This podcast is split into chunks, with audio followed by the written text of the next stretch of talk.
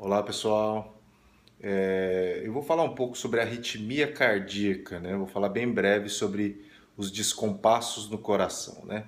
Muita gente pergunta, doutor, eu tenho arritmia, isso é grave, né? É uma pergunta muito difícil de se responder, por quê? Existem inúmeros tipos de arritmia, né? Desde arritmias benignas, ou seja, que não vai causar nenhum mal para o seu coração, até aquelas arritmias que podem levar a parada cardíaca, né? Então, o que é mais importante? É perguntar para o médico seu, seu cardiologista que está fazendo acompanhamento, se a sua arritmia é grave, né? Por exemplo, tem uma arritmia que chama arritmia sinusal. Essa arritmia geralmente é uma arritmia benigna, ela não vai causar nenhum transtorno para a tua saúde, né? Tem um outro tipo de arritmia que é muito comum, que chama fibrilação atrial, quando tem um descompasso no coração.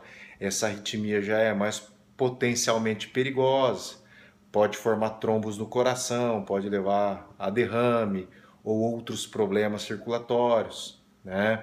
Existem as extrasístoles ventriculares, são outros tipos de arritmias que podem ou não fazer mal para a saúde, depende muito da característica, a quantidade, né? Uh, existem as arritmias que levam ao coração ou deixam o coração mais fraco, as arritmias que não. Então, o mais importante é você saber qual arritmia você tem, né? Perguntar para o seu médico que arritmia que você tem e que seu médico saiba tratar da melhor maneira possível, né?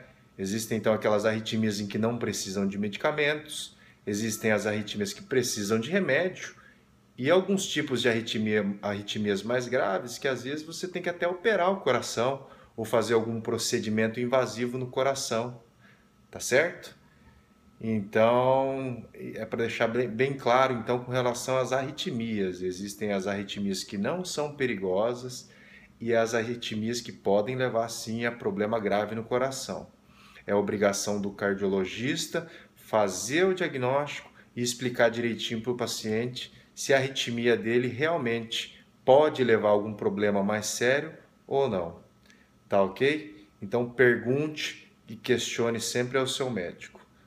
Um grande abraço e até o próximo vídeo.